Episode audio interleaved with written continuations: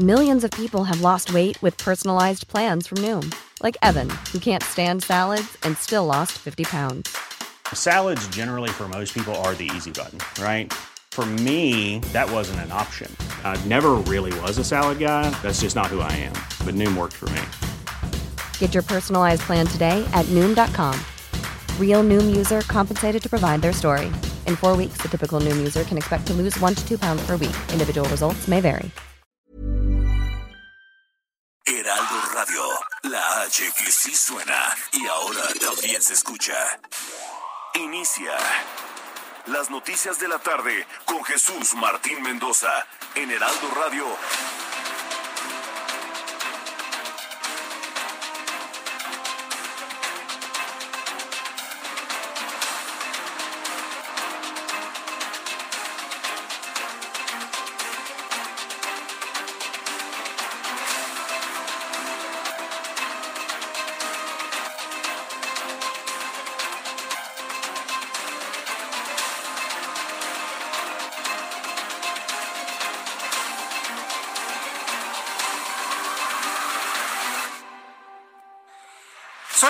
Tarde en punto, hora del centro de la República Mexicana. Soy Jesús Martín Mendoza y me da mucho gusto saludarle con toda la información aquí en el Heraldo Radio. En este día, hoy jueves 7 de octubre del año 2021. Le invito a que le suba el volumen a su radio porque le tengo la información más importante hasta este momento. En nuestro resumen de noticias de todas las tardes, Estaremos con ustedes desde este momento y hasta las 8 de la noche.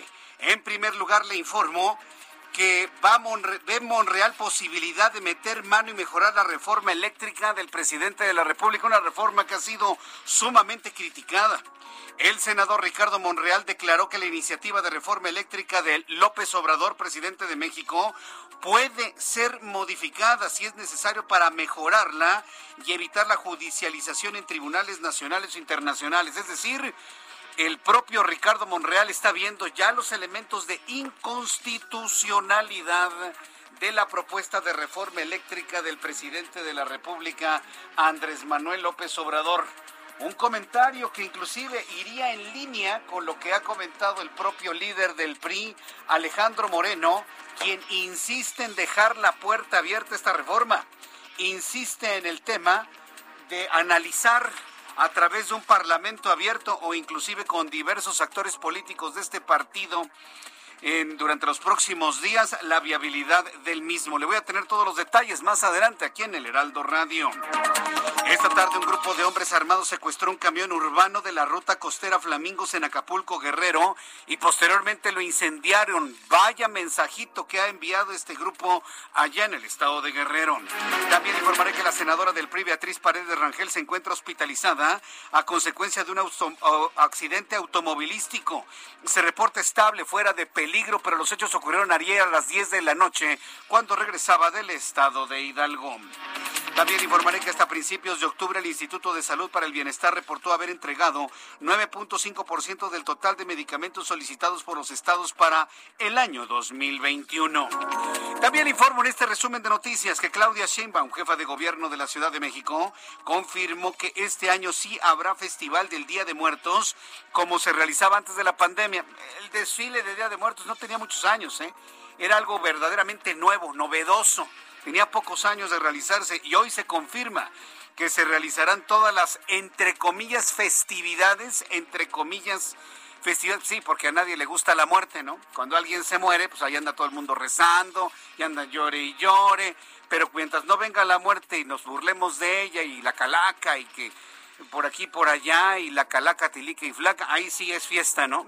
Pero cuando esta llega de verdad a las familias, entonces es llanto. Es un asunto muy interesante la forma de verlo en la sociedad mexicana. Bueno, ya lo platicaremos más adelante. Sí habrá, entre comillas, festividades de Días de Muertos durante finales de octubre y principios de noviembre. En otras noticias le informo que la farmacéutica Pfizer, de la mano de BioNTech, presentó una solicitud para que autoridades estadounidenses aprueben la aplicación de su vacuna en niños de 5 a 11 años. Inclusive en la espera de que salga una versión de la vacuna de COVID pediátrica, porque hoy se mencionó una versión pediátrica para la vacuna, se estarían inoculando a estos niños una tercera parte de la dosis que se le aplica a los, a, los adultos. Mientras tanto, la Organización Mundial de la Salud lanzó un plan para conseguir vacunar contra COVID al 40% de la población mundial para finales de este año y al 70% para mediados del año 2022. Ya son las seis de la tarde con eh, cuatro minutos, hora del centro de la República Mexicana. Vamos con nuestros compañeros reporteros urbanos. Inicio en esta tarde con nuestro compañero Gerardo Galicia, quien nos tiene información del Valle de México. Adelante, Gerardo, ¿en dónde te ubicamos? Zona sur de la capital Jesús Martín, excelente tarde y tenemos información para nuestros amigos que van a utilizar el circuito bicentenario. Poco a poco se está incrementando la afluencia de vehículos, ya van a encontrar rezagos a partir de la avenida Universidad y si se dirigen hacia la zona de la calzada de Tlalpan, de preferencia salgan con algunos minutos de anticipación. Los puntos más conflictivos los ubican en carriles laterales. El sentido opuesto está avanzando mucho mejor. El circuito interior sí es opción para poder llegar por lo menos hasta la avenida de los insurgentes y en la colonia Roma Sur tenemos movilización de equipos de emergencia debido a una fuga de gas natural. Esto ocurre en la calle de Jalapa y Álvaro Obregón. Si están transitando en la zona, hay que hacerlo con precaución y obedecer, por supuesto, los señalamientos de los elementos de tránsito de la Policía Capitalina. Por lo pronto, el reporte seguimos muy pendientes. Muchas gracias por esta información, Gerardo Galicia. Hasta luego. Hasta luego, que te vaya muy bien. Saludo con mucho gusto a mi compañero Daniel Magaña. ¿En dónde te ubicas, Daniel? ¿Qué tal, Jesús Martín? Eh, muy buenas tardes. En la zona de la Avenida Constituyentes, para las personas que se trasladan hacia la zona de la carretera federal o bien de la autopista hacia Toluca, pues va en aumento esta actividad vehicular a esta hora de la tarde pues sobre todo personas que se incorporan pues de la zona de observatorio en, en dirección pues también hacia la avenida Paseo de la Reforma, así que bueno, pues hay que tomarlo en cuenta. Las personas que a diario utilizan esta vía para ingresar también hacia la zona de Santa Fe. En algunos puntos, bueno, pues ya ha empezado la lluvia, así que hay que manejar con mucho cuidado. Y para quien utiliza constituyentes, pero para trasladarse hacia la avenida José Vasconcelos, ese tramo al circuito interior, pues todavía en este sentido con un avance bueno incluso para ingresar hacia la zona pues ya de la colonia Condesa. El reporte Jesús Martín. Muy buenas tardes. Gracias, muy buenas tardes a nuestro compañero Daniel Magaña, también Gerardo Galicia y todos nuestros compañeros reporteros urbanos muy atentos de lo que sucede en el Valle de México. Cuando son las seis de la tarde, con siete minutos hora del centro de la República Mexicana, vamos a revisar lo que sucedía un día como hoy, 7 de octubre, en México, el mundo y la historia con Abraham Arreola. Bienvenidos. Esto es un día como hoy en la historia. 7 de octubre, 1806. En Londres se inventa y se penta el papel carbón. Que a lo mejor ya ni se acuerdan, pero era con el que hacíamos las calcas cuando éramos unos muchachitos. 1886. España prohíbe la esclavitud en Cuba. 1931, en Nueva York se hace la primera muestra de fotografía de infrarrojo. En 1996, en Estados Unidos, se estrena A. Arnold. En el 2003, en Estados Unidos también, entra Arnold Schwarzenegger como gobernador de California. Además, en el año 2010, Mario Vargas Llosa es galardonado con el Nobel de la Literatura. Y en el 2012, Hugo Chávez es reelegido como presidente de Venezuela por tercera ocasión. Amigos, esto fue un día como hoy. Como hoy. Así como hoy nomás, así, así como hoy. ¿Dónde? Pues en la historia. Muchas gracias. Gracias, Abraham Arreola. Muchas gracias, Abraham Arreola, por las efemérides del día de hoy. Y bueno, pues eh, esto es lo que de alguna manera está nuestros eh, compañeros reporteros observando en este día. Bien, cuando son las seis de la tarde con ocho minutos, hora del centro de la República Mexicana, vamos a revisar rápidamente las condiciones meteorológicas para las próximas horas. El Servicio Meteorológico Nacional, que depende de la Comisión Nacional del Agua, nos informa sobre las condiciones que habrán de prevalecer durante las próximas horas. El Servicio Meteorológico Nacional sí lleva el seguimiento del Frente Frío número 2 y la onda tropical número 35, así como canales de baja presión. Habrá lluvias puntuales torrenciales en Chiapas, Tabasco, Campeche, lluvias puntuales intensas en Oaxaca y también en Yucatán. En el servicio, en el servicio meteorológico se da a conocer que durante esta noche y madrugada el Frente Frío número 2 se encontrará sobre el Golfo de México y va a tener una interacción con la onda tropical número 35, originando lluvias puntuales torrenciales que podrían generar deslaves e inundaciones en el sur de Veracruz, Tabasco, Chiapas y Campeche. Lluvias intensas en Oaxaca y Yucatán, además de lluvias muy fuertes en Quintana Roo. Asimismo, prevalecerá el viento de componente norte con rachas de hasta 70 kilómetros por hora en la costa centro y sur de Veracruz, así como el istmo y golfo de Tehuantepec. Un canal de baja presión en el occidente, centro y sur del territorio nacional, en combinación con la entrada de humedad del Océano Pacífico e inestabilidad atmosférica superior, mantendrán las condiciones para lluvias fuertes con descarga eléctrica. Llevaremos el seguimiento del frente frío que se aproxima a la frontera noroeste de México y genera rachas de hasta 60 kilómetros por hora. Otro frente frío será el número 3 de la temporada invernal. Con estos elementos atmosféricos le doy a conocer el pronóstico del tiempo para las ciudades donde transmitimos el Heraldo Radio. Amigos en Acapulco, me da mucho gusto saludarlos con una temperatura en este momento de 31, mínima 26, máxima 32 en Guadalajara. 27 grados en este momento, mínima 16, máxima 28. En Monterrey, Nuevo León, mínima 17, máxima 32, 31 en este momento. En Villahermosa, Tabasco, mínima 23, máxima 32, en este momento 26. Mérida, Yucatán, nubladísimo en Mérida. Se espera lluvia ya próximamente, mínima 24, máxima 32, 29 en este instante. Cuernavaca, 24 grados, mínima 14, máxima 24. Y aquí en la capital de la República, nublado. Con posibilidad de que llueva a partir de las 7 de la noche, mínima 13 y máxima para mañana 25 grados Celsius.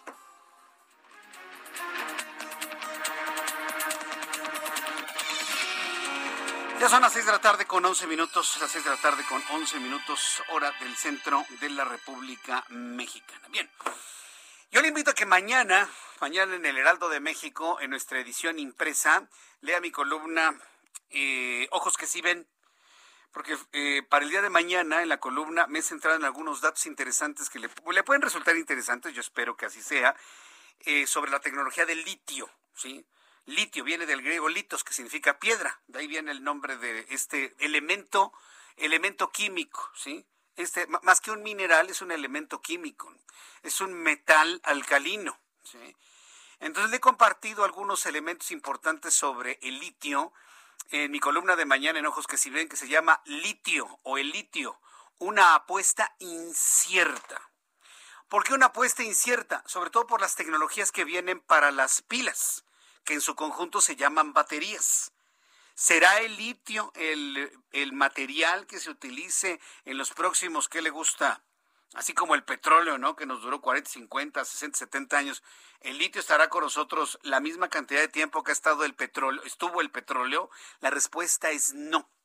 El desarrollo de la tecnología es tan rápido, es tan avanzado, que ya tenemos la llegada de baterías o pilas de iones de sodio de iones de aluminio con grafeno, de magnesio. Es decir, vienen tecnologías muy superiores al litio y mucho más baratas. Por lo tanto, todo esto que se ha generado hoy sobre el asunto del litio, quién sabe cuánto nos dure. ¿eh?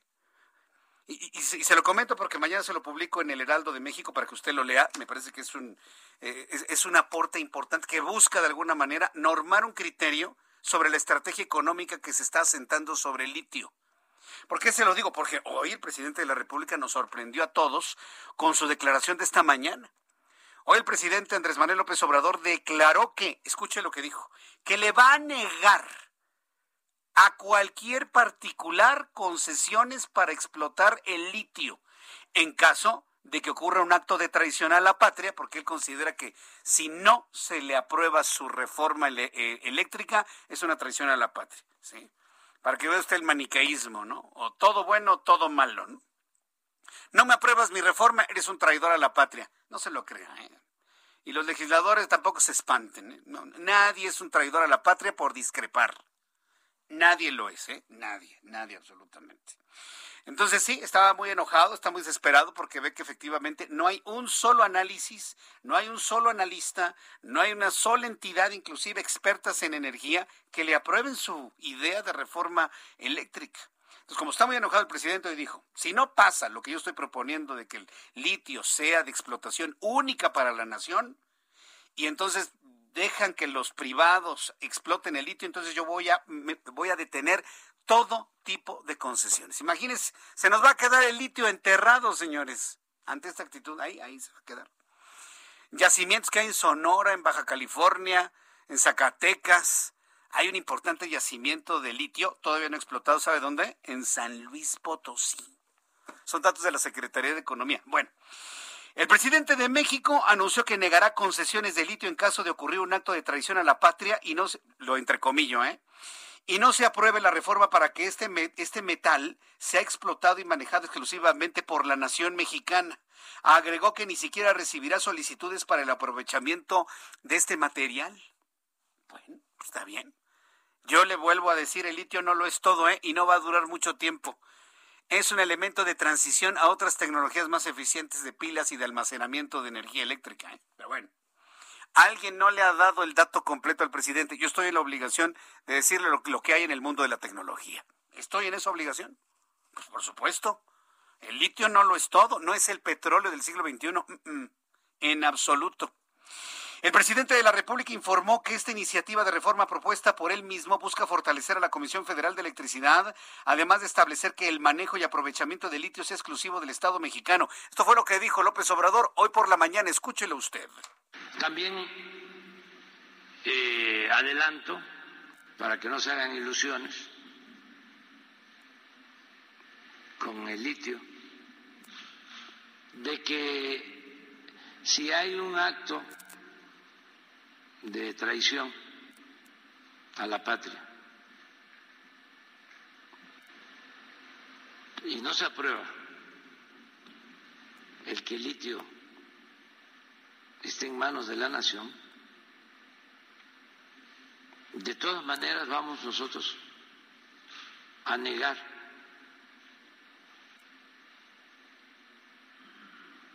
cualquier solicitud de concesión para la explotación de litio.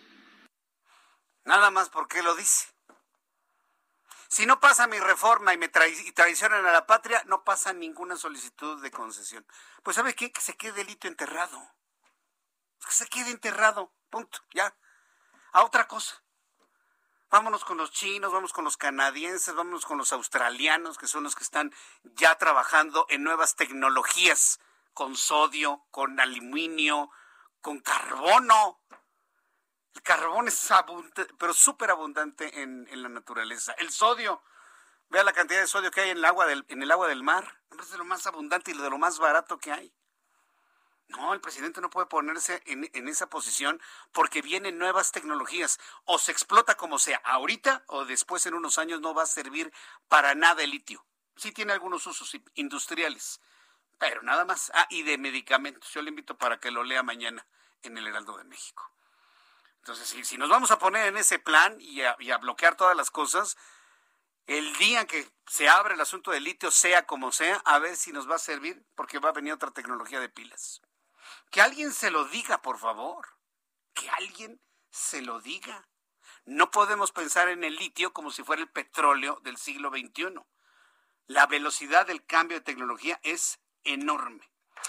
Cuando son las 6 de la tarde con 17 minutos hora del centro de la República Mexicana, Elia Castillo, reportera del Heraldo Media Group, pese a pandemia, mejora la recaudación fiscal.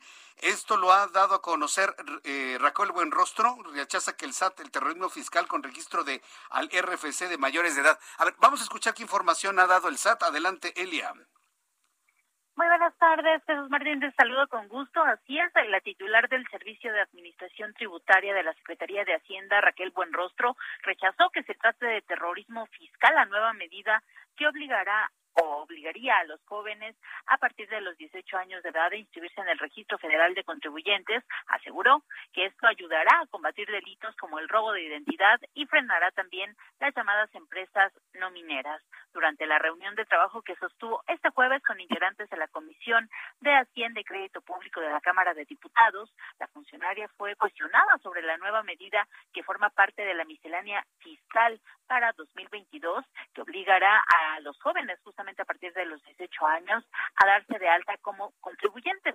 Ahí aclaró que la obtención del RFC no los va a obligar a reportar declaraciones de ingresos si no las tienen. Esto, Jesús, de cara a la aprobación de la Ley de Ingresos de la Federación 2022, que forma parte del paquete económico para el próximo año, que entregó el pasado 8 de septiembre, el secretario de Hacienda y Crédito Público, Rogelio Ramírez, de la OI, que eh, se tiene prevista eh, para la sesión del próximo jueves su aprobación. Te comento que a manera de ejemplo refirió que hay casos donde jóvenes de entre 18 y 19 años figuran como propietarios de grandes bienes y cuentas o incluso como trabajadores en hasta 300 empresas simultáneamente sin tener conocimiento de ello. Dijo que con esta nueva medida que está eh, eh, dentro de la miscelánea fiscal para el próximo año se evitarán todo todos estos delitos. Esta es la información que te tengo.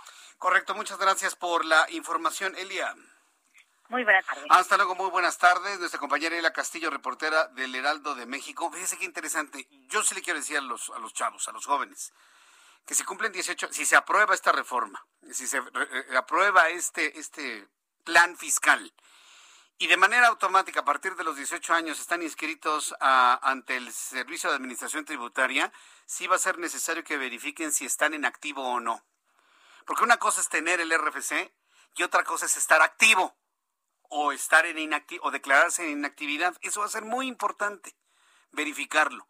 Porque si en automático les dan su RFC y en automático están en activo, están obligados a presentar declaración de impuestos, así sean ceros. Están obligados a todo un procedimiento de, de declaración de impuestos o de información de actividades. Entonces, esto los va, a meter a los chavos en, un asunto a verificar con el SAT. Ok, ya me diste mi RFC en automático, ¿estoy activo o en inactividad? Eso es muy importante, ¿eh? porque si no, al ratito les van a decir, estás en incumplimiento, pues si no he ganado nada. Sí, pero tenías que declararme que no has ganado nada. Ah. Eso es importantísimo. Bueno, cuando, sean las, cuando son las 6 de la tarde con 21 minutos, hora del centro de la República Mexicana, y ya que estamos hablando de ingresos, egresos, gastos, dinero, finanzas y economía, Héctor Vieira nos informa. La Bolsa Mexicana de Valores cerró la sesión de este jueves con una pérdida del 0.19%, equivalente a 97.51 puntos, con lo que el índice de precios y cotizaciones, su principal indicador, se ubicó en 50.876.98 unidades, con lo que acumula dos sesiones consecutivas a la baja. En Estados Unidos, Wall Street cerró con balance positivo ya que el Dow Jones avanzó 337.95 puntos para ubicarse en 34.754.94 unidades. Por su parte, el Standard Poor's ganó 36.21 puntos, que lo colocó en 4.399.76 unidades. En tanto, el Nasdaq avanzó 152.11 puntos para llegar a 14.654.02 unidades. En el mercado cambiario, el peso mexicano se depreció 0.38% frente al dólar estadounidense, al cotizarse en 20 pesos con 40 centavos a la compra y en 20 pesos con 66 centavos a la venta en ventanilla. El euro, por su parte, se cotizó en 23 pesos con 74 centavos a la compra y 23 pesos con 87 centavos a la venta. La directora de Análisis Económico y Financiero de Banco Base, Gabriela Siller, prevé que el tipo de cambio podría seguir por encima de los 20 pesos por dólar hasta fin de año, lo que dependerá del próximo anuncio sobre la tasa de interés por parte de la Reserva Federal de Estados Unidos, programado para noviembre. El Instituto Nacional de Estadística y Geografía informó que durante septiembre el índice nacional de precios al consumidor se incrementó 0.62%, lo que representa su mayor aumento para dicho mes desde 2008, mientras que la inflación anual se ubicó en 6%, prácticamente el doble de lo previsto por el Banco de México. De acuerdo con información de la Comisión Reguladora de Energía, entre el 30 de agosto y el 4 de octubre, los precios del gas bienestar en algunos puntos del país se elevaron hasta en un 11%, al pasar de un costo promedio en el cilindro de 20 kilos de 400 a 445 pesos, mientras que el de 30 kilos pasó de un promedio de 600 a 669 pesos. La Secretaría de Hacienda y Crédito Público informó que entre enero y agosto del presente año, la inversión física creció 38.2% en comparación con el mismo periodo del año pasado, para alcanzar un monto acumulado de 45.649 millones de pesos, cifra superior a los 33.031 millones de pesos del mismo periodo de 2020. La Comisión Federal de Competencia Económica fue premiada por la Red Internacional de Competencia y el Banco Mundial dentro de su concurso de promoción de la competencia 2021 por sus acciones para hacer prevalecer la competencia económica en la industria eléctrica en línea con su mandato constitucional. Informó para las noticias de la tarde Héctor Vieira. Ya son las 6 de la tarde con 24 minutos, hora del centro de la República Mexicana. Muchas gracias a mi compañero Héctor Vieira. Más adelante y después de los anuncios voy a tener la oportunidad de platicar con Jorge Triana, vicecoordinador del Partido Acción Nacional en la Cámara de Diputados. Lo, he invitado y platicaré con él más tarde, sobre todo porque hay la idea, la percepción, y lo hemos comentado aquí en el Heraldo, de que ya la coalición va por México conformada por PAN, PRI, PRD, prácticamente se ha fracturado, sí, con esta posición del PRI de analizar la propuesta del presidente de la República. Y platicaré con Mauricio Tabe, alcalde en Miguel Hidalgo. No se lo vaya a perder después de los mensajes y le invito para que me escriba a través de mi cuenta de Twitter, arroba Jesús Martín MX, y a través de YouTube, en el canal Jesús Martín MX. Escuchas a Jesús Martín Mendoza con las noticias de la tarde por Heraldo Radio, una estación de Heraldo Media Group. Heraldo Radio, la HCL se comparte, se ve y ahora también se escucha.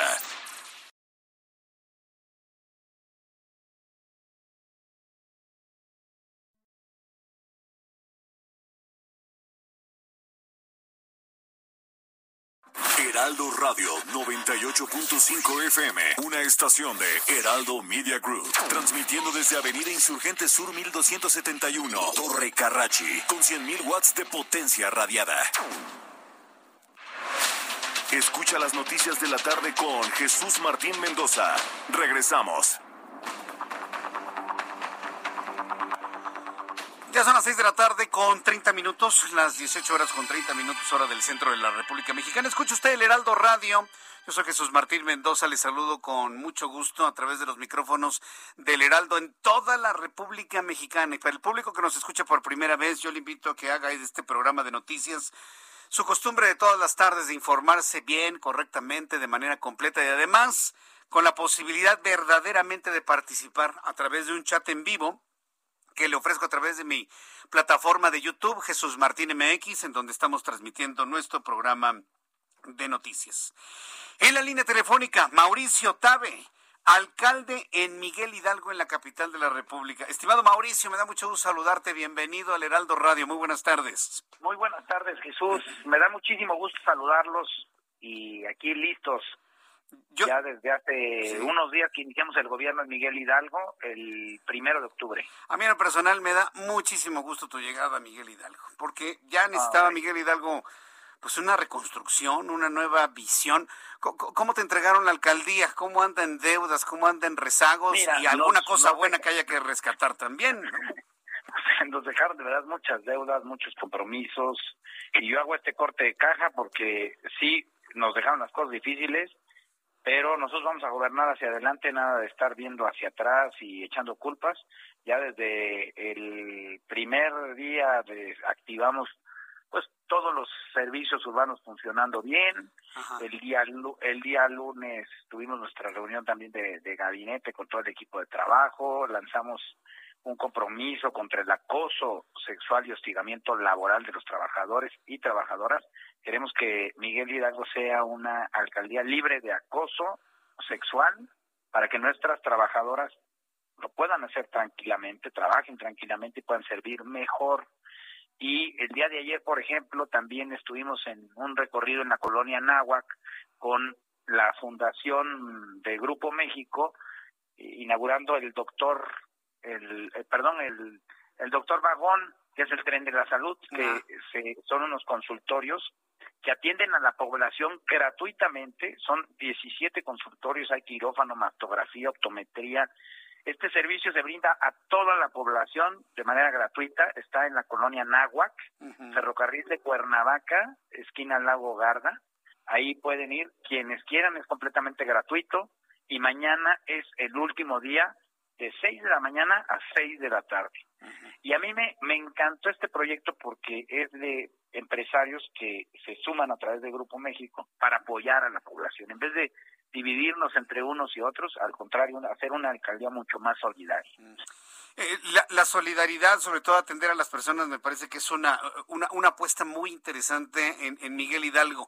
¿Qué hay de la infraestructura? ¿Qué, qué, es lo que se, se, va a hacer en cuanto a pavimentación, en cuanto a infraestructura de, de, la zona?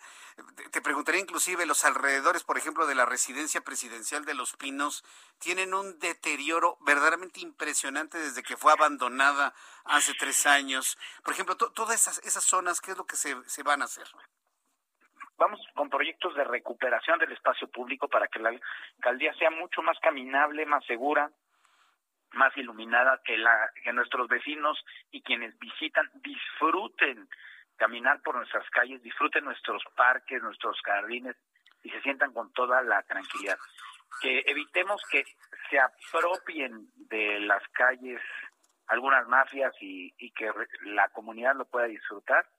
Y nos dejaron de verdad vacía la caja, entonces estamos haciendo un esfuerzo para que con todos nuestros trabajadores de base, de base pues podamos brindar los servicios que se necesitan, el bacheo, que requerimos y la poda que también va a ser muy necesaria para dejar en muy buenas condiciones la alcaldía. ¿Cómo será Mauricio Tabe como alcalde? ¿Estará en, en oficina, trabajando desde el búnker? ¿Estará en la calle? Eh, eh, revisando las cosas? ¿Regresarán los miércoles ciudadanos? ¿Cómo, ¿Cómo, va a ser?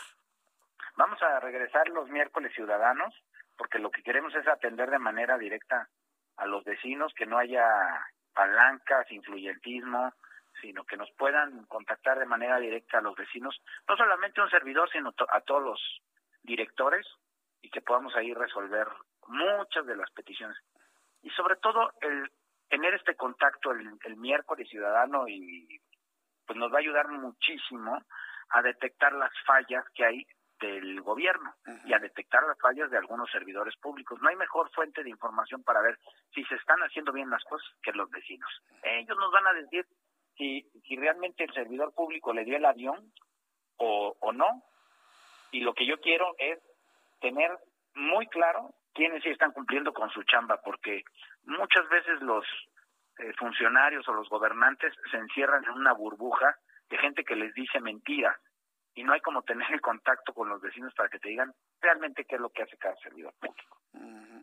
Ahora, la relación con los trabajadores, ¿cómo, cómo, cómo va a ser? no Tengo entendido que ah, el día de hoy hubo simpatizantes de Morena que realizaron protestas ahí en la, en la, Miguel Hidalgo. ¿Qué fue lo que pasó hoy concretamente con estas protestas? Eh, Mira, hubo un grupo de trabajadores que pues prácticamente paralizó el centro de monitoreo de las cámaras, pero al parecer ya ya este se resolvió el problema.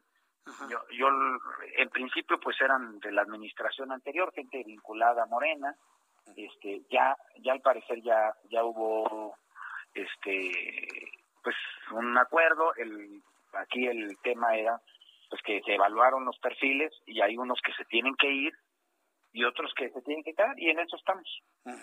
Haciendo la evaluación, Había un malentendido de despidos masivos, yo les dije no, se va a hacer la evaluación y estamos revisando los perfiles, pero pues de entrada llegaron eh, a tomar las calles y a paralizar la operación del C2 y eso me parece muy grave. Pues y tampoco el gobierno se va a se va a prestar a chantajes de ningún de, nadie, ¿no? según mis notas fueron 10 trabajadores nada más, ¿no? 10 personas nada más muy respetable, muy, eh, muy respetable. Yo no estoy de acuerdo en que eh, presionen a la, a la autoridad, pues ni siquiera hemos tomado decisiones y ya nos quieren eh, tomar la medida, ¿no? Entonces, no no vamos a permitir que se chantaje al gobierno, vamos a escuchar, siempre va a haber diálogo, puertas abiertas, pero no no vamos a funcionar a partir de chantaje. Varios vecinos de Miguel Hidalgo nos están preguntando que qué va a pasar con el ambulantaje, porque finalmente en la anterior administración de Morena creció muchísimo el ambulantaje y hay, hay quien me dice que está fuera de control. Eh, ¿Qué va a pasar con el ambulantaje? Nos dejaron, nos y vamos a recuperar el espacio público para los vecinos. ¿no? no no se puede hacer una limpieza total de la vía pública y retirar a todos porque unos tienen permiso, ¿no? Los que tienen permiso yo no los puedo quitar porque si no cometo una falta. Entonces, y se van a amparar y, y, me, y los van a reinstalar. Entonces lo que tenemos que hacer es hacer un retiro de aquellos que más afectan y que no tienen permiso, eso sí, ¿no? Y que evitemos el crecimiento y vamos a recuperar el espacio público, que es una apuesta. Sí, eh, principal, ¿dónde está el principal problema de ambulantaje en la alcaldía Miguel Hidalgo? Pues tenemos, tenemos en varias zonas, en Tacuba, en Polanco, en, en Las Lomas, en Anzures, en San Miguel Chapultepec. O sea, prácticamente en toda la alcaldía, ¿no? No, importa si es de alto poder adquisitivo o de bajo poder adquisitivo, toda la alcaldía pues tiene el fenómeno. En todas hay comercio en vía pública, no no es el mismo fenómeno. Hay uno que es el hay hay uno que es el comercio que se extiende del del, domicilio, ¿no? el, ¿no? La vecina que saca su su puesto y hay otros que son comerciantes que vienen de fuera. Vaya, bueno, pues este, digo, lo que tenemos que platicar sobre Miguel Hidalgo es muy extenso. Y yo quisiera, Mauricio Tabe, en la medida de las actividades, por supuesto, de la agenda de trabajo, pues eh, platicar en otras ocasiones aquí con el auditorio del Heraldo Radio para que la gente pues vaya conociendo a qué se va enfrentando Mauricio Tabe, qué es lo que va encontrando, qué es lo que va solucionando para, bueno, tener una percepción de un cambio, porque de eso se trata, ¿no? Que se perciba, que se sienta en la población que algo cambió y que algo mejoró, ¿no, Mauricio? Así es, y el objetivo del gobierno es que hagamos las cosas bien. Y en eso estoy, y yo estoy muy contento con el equipo que estoy designando, porque es de verdad eh, de primera, eh, personas con trayectoria, con experiencia, con liderazgo, capaces de lograr que en cada uno de los temas se puedan hacer bien las cosas. Mauricio Tabe, alcalde en Miguel Hidalgo, en la capital del país. Muchas gracias por estos minutos para el auditorio del Heraldo Radio. Encantado de platicar contigo, Mauricio. Muchísimas gracias. Que tenga bonita tarde. Igualmente, fuerte abrazo. Hasta la próxima. Es Mauricio Tabe en Miguel Hidalgo. Bueno, pues ahí está ya eh, lo que nos ha comentado sobre sus días de gobierno, la situación que se encontró. Asegura que no va a estar mirando hacia atrás ni echando culpas, sino trabajar y solucionar. Va a regresar el miércoles ciudadano a la Miguel Hidalgo y bueno, pues ya también ya nos explicó lo que pasó con el bloqueo de trabajadores y lo dejó en claro. No nos vamos a dejar chantajear por nada ni por nadie. Lo ha establecido Mauricio Tabe. Seis de la tarde con 40 minutos, las seis de la tarde con 40 minutos hora del centro de la República Mexicana. Mauricio Tabe es del Partido Acción Nacional. Y mire, tanto el Partido Acción Nacional como el PRI, como el PRD, pues han tomado importancia y relevancia ante la alianza opositora, la alianza de partidos, la alianza va por México que desde anteayer y ayer que se ha estado hablando sobre un, un análisis que haría el Partido Revolucionario Institucional a la, propuesta de reforma eléctrica del presidente de la República, lo que para algunos analistas e integrantes de, de los otros partidos es dejarle la puerta abierta al movimiento de regeneración nacional, muchos hemos, me incluyo, pensado en que prácticamente la alianza, pues la alianza ya está por lo menos fracturada en el Congreso de la Unión la posición de un Alejandro Moreno ha sido muy distinta a la de, por ejemplo, una Claudia Ruiz Macía en el Senado de la República. Mientras uno dice, vamos a analizar la propuesta del presidente, Claudia Ruiz Macía dice, no pasa porque es regresiva. Ya la revisamos, ya la leímos, ya la vimos, no pasa porque es regresiva. Hay fracturas dentro del PRI. Esas eh, grietas, vamos a llamarlo así, que tanto están alcanzando a la Alianza Va por México. En la línea telefónica, Jorge Triana vicecoordinador del Partido Acción Nacional en la Cámara de Diputados. Estimado Jorge, bienvenido al Heraldo Radio. Muy buenas tardes. ¿Qué tal? Buenas tardes, José Martín. Encantado de estar contigo. Muchas gracias por estar con nosotros en la línea telefónica. ¿Qué pasa con el PRI y por lo tanto qué sucede con la Alianza Va por México en este primer enorme reto legislativo que es la propuesta de reforma eléctrica del presidente de la República, Jorge Triana? nosotros desde un principio eh, aclaramos cuando pasamos de nuestra alianza electoral a nuestra alianza legislativa que hicimos hasta incluso un evento días antes de tomar protesta como diputados, que no íbamos a coincidir en todo, que somos partidos diferentes y es una alianza, no es una fusión de partidos, pero dimos a conocer una serie de temas en los que pues eh, sí íbamos muy coordinados y donde sí íbamos muy muy eh, eh, vaya muy alineados en nuestros propósitos. Uno de ellos, por ejemplo, era eh, oponernos a la desaparición de órganos autónomos y órganos reguladores, y así lo dice el documento tal cual. Y, esta iniciativa que presenta el presidente de la República, pues eh, eh, nada más por entre muchas otras cosas que consideramos tóxicas nosotros, pues está la desaparición de órganos reguladores autónomos. Entonces, eh, creemos nosotros que en un ejercicio de congruencia, que en un ejercicio eh, de, de, honestidad y de honrar la palabra, pues los tres partidos que conformamos esta alianza tendríamos que ir íntegramente pues en la misma línea, que es oponernos a esta reforma. Pero, pero bueno, mira, al, al final del día, pues cada cabeza es un mundo. También creemos en la eh, pues eh, en las en las en las opiniones divergentes y esta es la primera eh, reforma de tres reformas constitucionales que nos va a mandar el ejecutivo pues va a ser la prueba de fuego para para nosotros si si votamos diferente si hay una línea de partido diferente en uno de los tres pues entonces como tú bien apuntas pues ya no nos podemos considerar alianza falta además de esta reforma eléctrica falta la militarización de la Guardia Nacional falta la propuesta de reforma electoral que incluye la desaparición del INE, del Tribunal Electoral. Entonces, ¿qué podemos esperar de esas dos? Si a la primera prueba eh, nos vamos a doblar. Nosotros nos mantenemos, vamos a estar pendientes de qué es lo que hace el PRI, eh, institucionalmente, que no han tomado una definición eh, desde su dirigencia. Sin embargo, los números están muy claros. El oficialismo tiene 277 diputados, es decir, Morena, el PT y el Verde, y necesitan eh, 56 diputados de la oposición. El PRI tiene 71. Eso quiere decir que nosotros con 14 diputados priistas que convenzamos de romper su línea partidista, en su caso, haremos que no pase la propuesta. Correcto. Ahora, eh, yo, yo, puedo entender eh, muchas de las reacciones que puedan tener los legisladores del PRI, vaya, de todos los partidos, donde hay que decirlo, ¿no? Finalmente el presidente de la República tiene un poder político y un poder mediático indiscutible.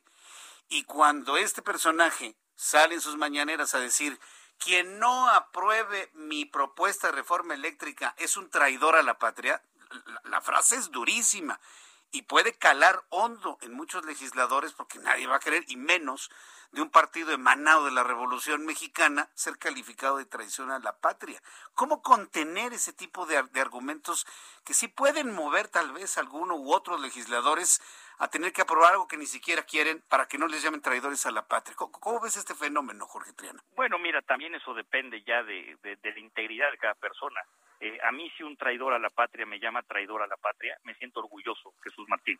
Eh, el, el, presidente ha dicho que va a publicar la lista de quienes voten en contra de su reforma y yo he dicho públicamente que me vayan anotando en esa lista y que va a ser un honor integrar esa lista porque nos vamos a oponer a una regresión de 40, 50 años, nos vamos a oponer eh, eh, eh, a, a, una iniciativa que pretende ir en sentido contrario a una megatendencia que es el cuidado del medio ambiente, que es el combate al cambio climático, nos vamos a oponer a una reforma altamente nociva para las finanzas del país que va a lastimar a las familias mexicanas, incrementando el precio final del recibo de la luz. Yo me siento orgulloso de estar en la lista de los que defendimos pues el que no se cometiera ese despropósito. Yo no creo que para nada eso, eso tuviera que influir en algún diputado. Todos sabemos de qué estamos hechos, a qué aspiramos y ninguna amenaza de, una persona, incluyendo al presidente de la República, tendría por qué hacernos doblar de nuestra de nuestra posición, ¿no? Sí, sí, porque la, la, frase es dura, ¿eh? Y, el comentario es muy, muy, muy fuerte, ¿no? Y, y sobre todo la amenaza oferta, ¿no? La de dar a conocer finalmente a las personas que eh, votarían en contra de esta, de esta iniciativa.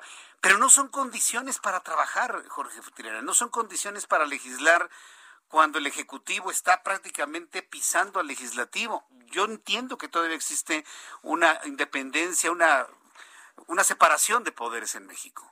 Por supuesto que es una injerencia directa del, del, del Ejecutivo en el Legislativo, así lo ha hecho desde su primer día de gobierno eh, pues piensa que todos somos aquí eh, en, el Congreso sus empleados, porque sí tiene empleados. Eh, su mayoría fáctica, integrada, insisto, por Morena, PT y Partido Verde, sí actúan como empleados, como oficialía de partes de lo que él les manda, votan a favor todos sin siquiera leerlo, una defensa acrítica, obcecada, completamente eh, de las posiciones presidenciales, pero vemos los que aún mantenemos eh, eh, pues una línea crítica, que no estamos de acuerdo, que pensamos diferente y no nos puede tratar igual. Eh, cuanti menos porque pues cada cabeza es un mundo, como te decía hace un momento, y somos un poder independiente, no puede haber injerencia de uno u otro. Nosotros tenemos todo el derecho del mundo de oponernos, de pensar de manera distinta, de, reflexionar nuestro voto, eh, eh, porque somos representantes de los intereses de la gente. De, eh, de los intereses de la gente que vive en nuestros distritos o de la gente que vive en las circunscripciones, en el caso de los plurinominales. No somos representantes de los intereses de una persona, en este caso del presidente de la República. Eso, eso, eso me parece completamente contrario a cualquier, eh, eh, pues, más elemental raciocinio que tenga que ver con una democracia moderna. Alejandro Moreno, el líder del PRI, ha insistido en que no esté en riesgo la alianza. Sin embargo, insiste en ir a un proceso de análisis, de consulta, de parlamento abierto. Eh, una posición como esta pone el riesgo la alianza en el sentido de que ya había un acuerdo firmado y, eh, con anticipación de no permitir desapariciones de organismos autónomos. Pero en este momento, ante esos planteamientos, ¿cómo, cómo, queda la alianza, Jorge Triana, en este instante? Bueno, pues pues eh, la, la, alianza, por supuesto que yo, yo te diría que en este momento está firme, en este momento es, es, es, es sólida, porque todavía el día de hoy presentamos iniciativas en conjunto que tienen que ver con eh, eh, pues con el tema del cáncer eh, cervicuterino y demás. O sea vaya se está trabajando en otros temas paralelamente.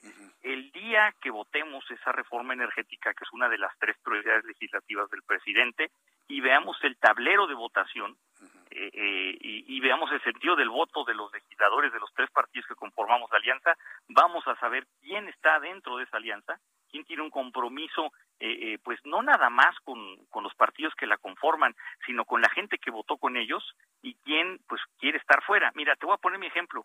Yo fui candidato de Alianza, hice campaña en la calle, fui candidato del PAN, del PRI y del PRD. Tuve cerca de 35 mil votos vía PRI, es decir, 35 mil personas que simpatizan con el PRI votaron por mí y mis propuestas de campaña eran claras y una de ellas era oponerme a esta reforma. Es decir, la gente votó por el PRI porque el PRI se vendió como un partido de oposición a la regresión autoritaria del presidente López Obrador. No puedes actuar diferente a lo que estuviste proponiendo para que votaran por ti. Eso es un fraude a la gente. Entonces, el día que tengamos esa votación y veamos el tablero, vamos a ver quién realmente está dentro y quién está fuera de esta alianza y quién está del lado de los electores y quién está traicionando su confianza, ¿no? hablando de, un tema del contenido de esta de esta propuesta de reforma, a mí en lo personal me preocupa el asunto del litio, el que se ha explotado únicamente por la nación mexicana y ya hoy el presidente amenazó que si no pasa esa propuesta que él pone, va a negar todo tipo de concesiones. Parece que nos vamos a quedar con el litio enterrado el poco tiempo que dure Jorge Triana, porque bueno, finalmente vienen otras tecnologías hacia el corto y mediano plazo ¿eh? para, para baterías más eficientes. ¿Qué vamos a hacer con el litio a la luz de esta propuesta y lo que ustedes generen como propuesta también como oposición, Jorge?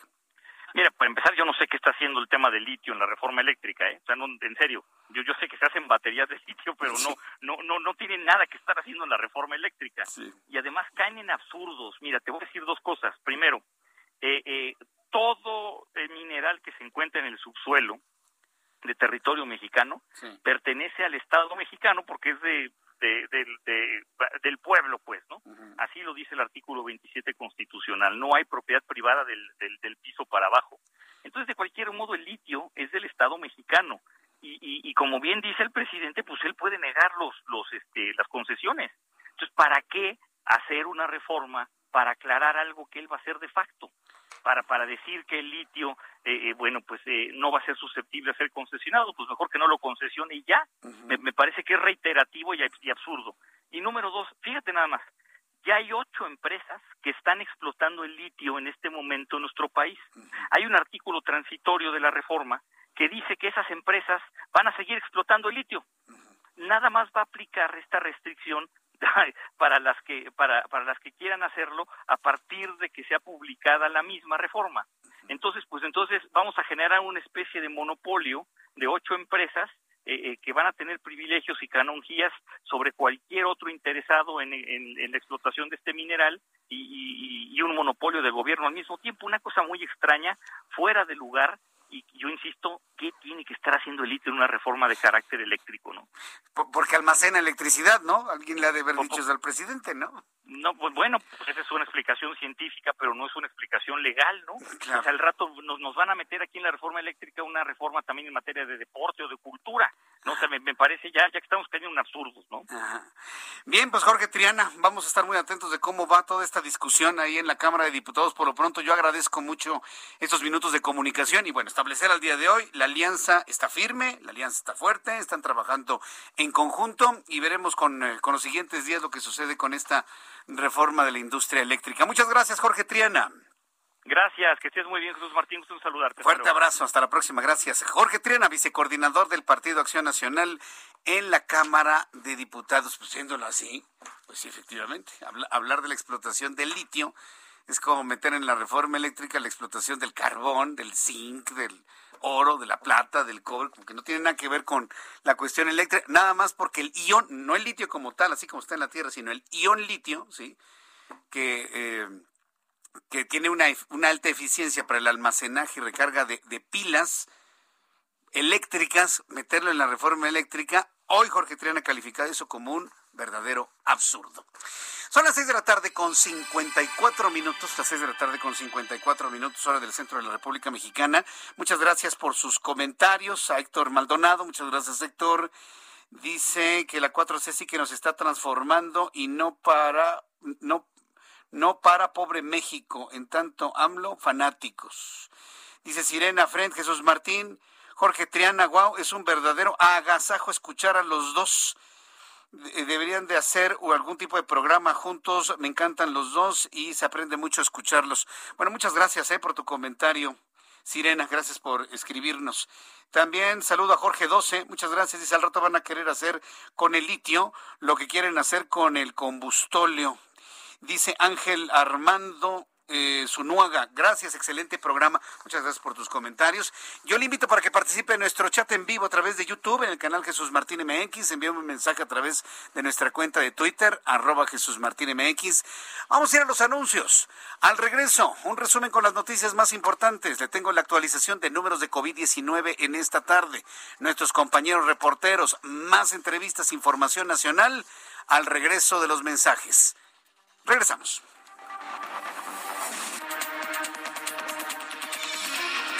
Escuchas a Jesús Martín Mendoza con las noticias de la tarde por Heraldo Radio, una estación de Heraldo Media Group. Heraldo Radio, la HCL se comparte, se ve y ahora también se escucha.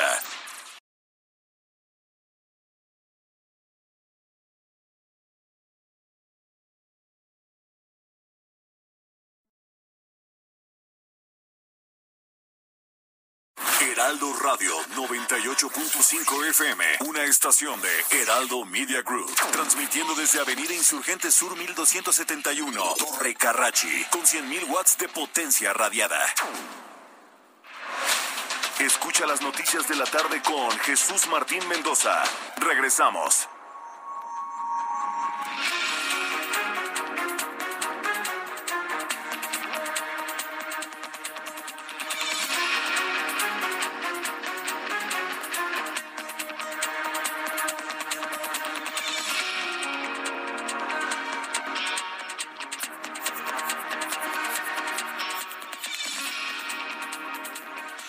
19 horas en punto, 7 en punto hora del centro de la República Mexicana. Le presento un resumen con las noticias más importantes aquí en el Heraldo Radio.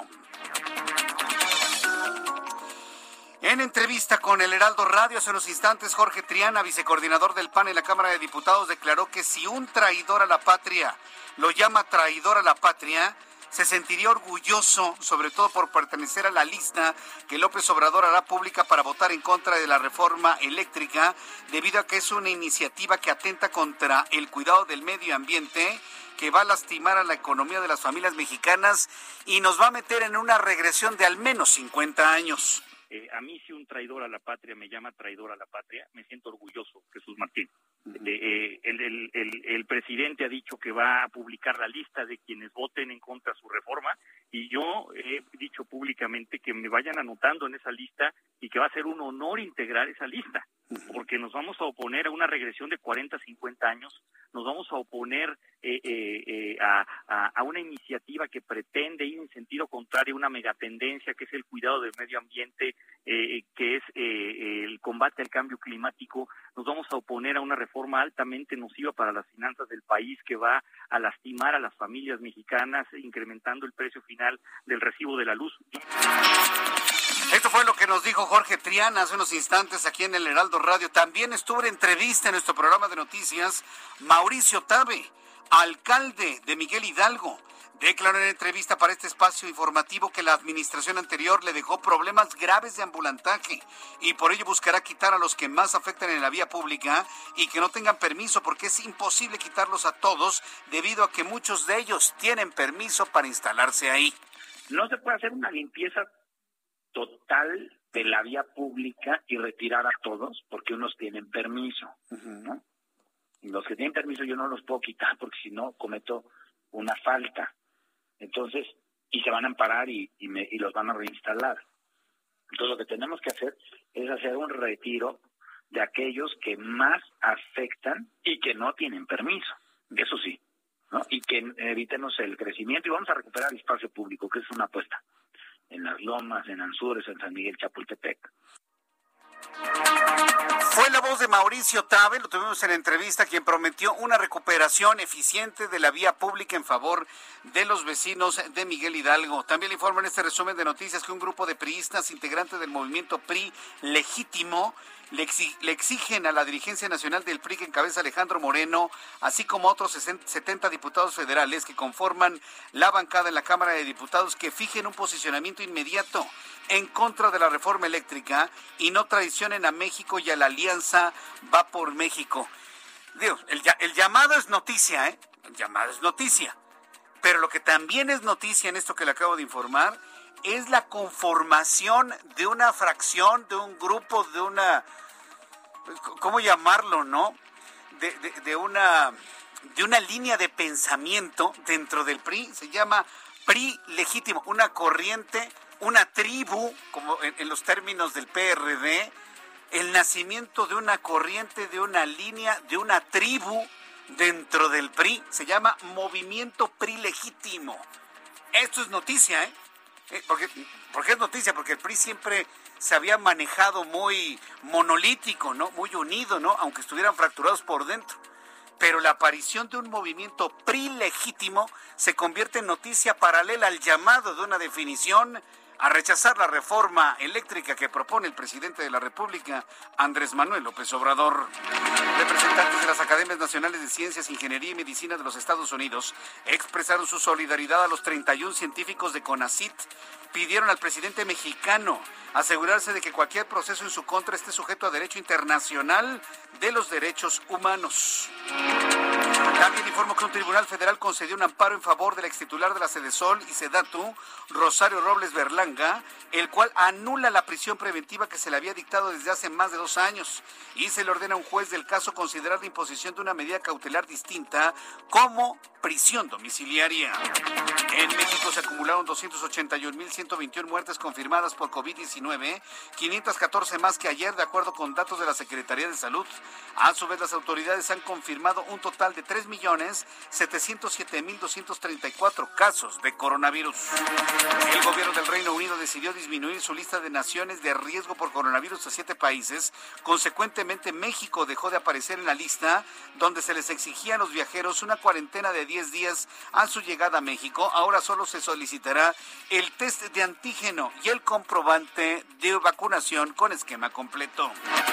La directora general adjunta de la Organización Mundial de la Salud, María Ángela Simao, dijo que la organización está a punto de reanudar el proceso de revisión de la vacuna contra COVID-19 desarrollada y producida en Rusia, conocida como Sputnik V.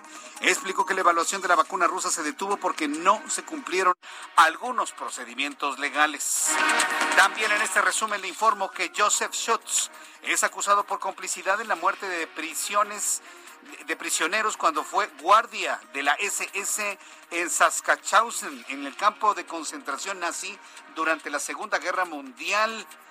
Él acusado de 100 años, tiene 100 años de edad. Se presentó ante el tribunal donde se negó a pedir perdón y no se pronunció ante los hechos que se le imputan. En vísperas del diálogo de seguridad de alto nivel que tendrá lugar en la Ciudad de México este viernes, la cadena de noticias CNN reveló la preocupación de los Estados Unidos por el retraso en la emisión de visas, por lo que agentes de la agencia antinarcóticos DEA en tanto, la Secretaría de Relaciones Exteriores confirmó que a raíz del caso de la acusación, arresto y eventual repatriación de Salvador Cienfuegos Cepeda por delitos de narcotráfico, tiene pendiente la aprobación de visa de 12 agentes de la DEA porque no pueden operar en territorio mexicano. Estas son las noticias en resumen. Le invito para que siga con nosotros. Le saluda Jesús Martín Mendoza.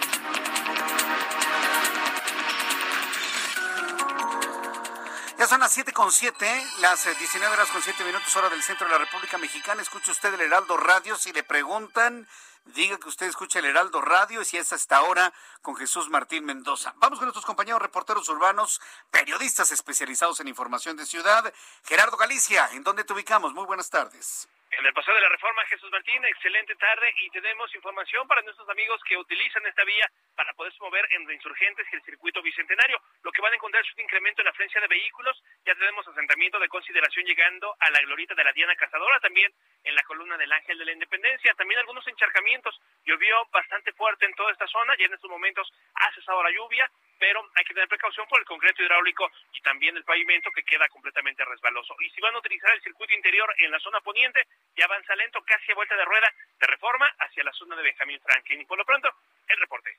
Muchas gracias por esta información, Gerardo Galicia. Hasta luego. Hasta luego, que tengas buenas noches. Saludo a Daniel Magaña con más información del Valle de México. Adelante, Daniel. Vamos con nuestro compañero Daniel Magaña, quien nos está informando sobre lo que ocurre en el lugar donde te ubicas. ¿Dónde te ubicamos, Daniel? Gracias, Jesús Martínez. Muy buenas tardes. Bueno, pues tenemos información para las personas que se incorporan de la manera de los constituyentes hasta el periférico. A esta hora, bueno, pues ya abundante la actividad vehicular, sobre todo en dirección hacia la zona sur. Bueno, pues también eh, pues en la zona poniente, pues se presentó lluvia. En este momento, bueno, ya ha cesado únicamente tenemos pavimento mojado, así que hay que tomarlo en cuenta si se incorpora hacia la zona del anillo periférico en dirección hacia San Antonio. Esta incorporación hacia la zona de la avenida San Antonio, el eje 5, en donde encontramos mayor actividad vehicular, también la incorporación hacia calle 10, esto en la zona de San Pedro de los Pinos, las personas que ingresan a través de esta vía hacia la zona de la avenida Revolución. El reporte Jesús Martín, muy buenas tardes. Gracias, muy buenas tardes. Gracias, Daniel Magaña. hasta luego, que te vaya muy bien. Ya son las siete con nueve. 19 horas con 9 minutos, hora del centro de la República Mexicana. Bueno, pues continuamos con la información aquí en el Heraldo Radio. El INSABI únicamente entregó 9.5% de los medicamentos que fueron solicitados por los estados en la compra consolidada del presente año. Ni el 10%. Esa es la nota. Ni el 10%. En el informe se menciona que el pedido total fue de 18.398.609 medicamentos, de los cuales solo se entregó 1.746.609 hasta principios de octubre.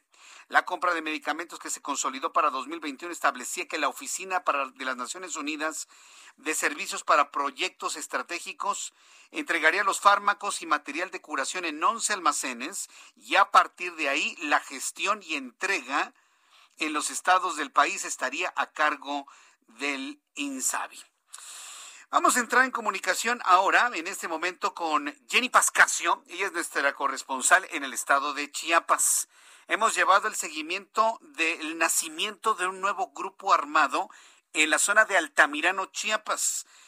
Jenny Pascasio, gusto en saludarte. ¿De qué se trata? ¿Ante qué estamos? Muy buenas tardes.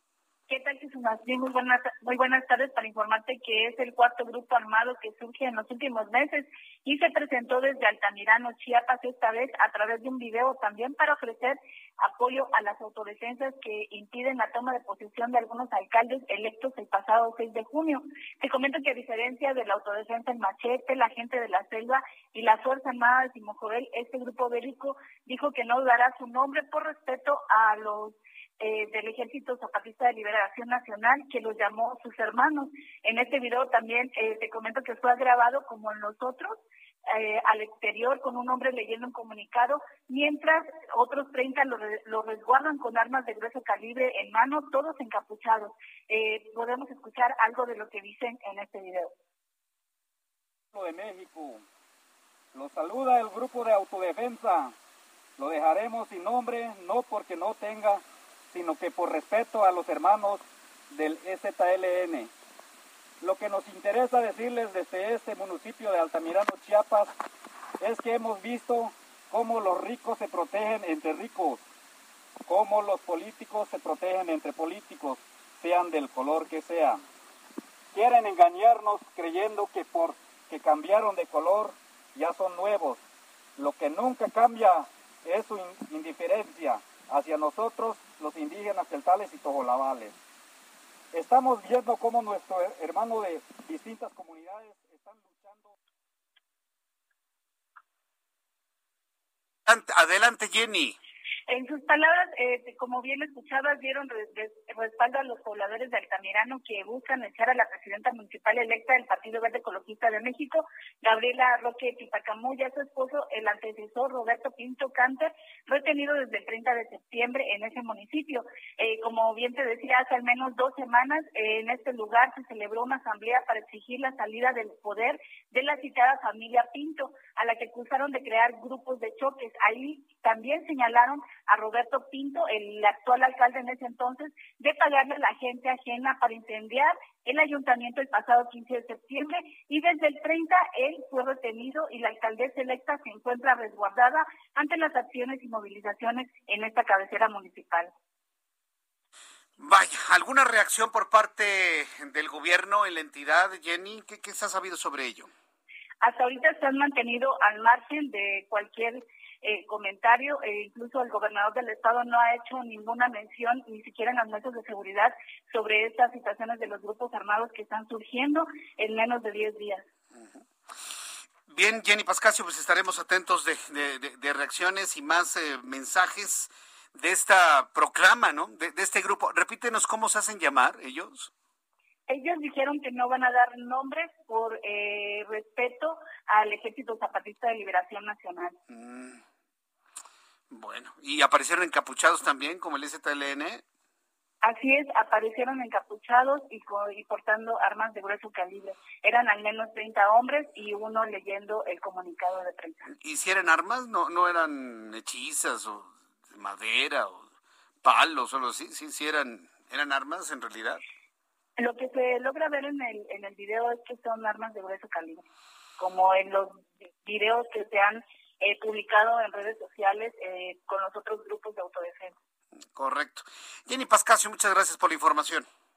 Estaremos muy pendientes, muy buenas tardes. estaremos atentos de lo que ocurre ya. Bueno, pues imagínense, en, en, en tiempos de lo que supuestamente era nuevo y se iba a combatir lo de antes y en los tiempos donde todo iba a cambiar y no sé qué tantas cosas, le sale un nuevo grupo beligerante a, al actual presidente.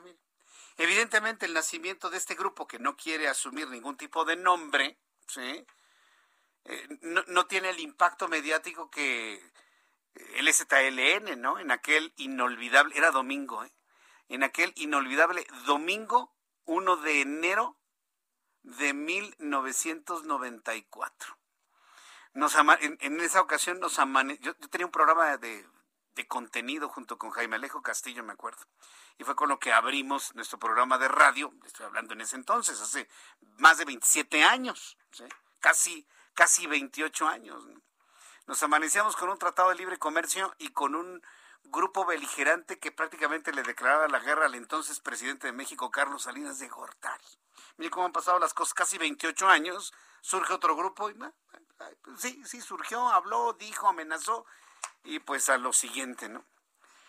¿Cómo ha cambiado finalmente nuestro México? ¿Cuándo son las 7 con 15?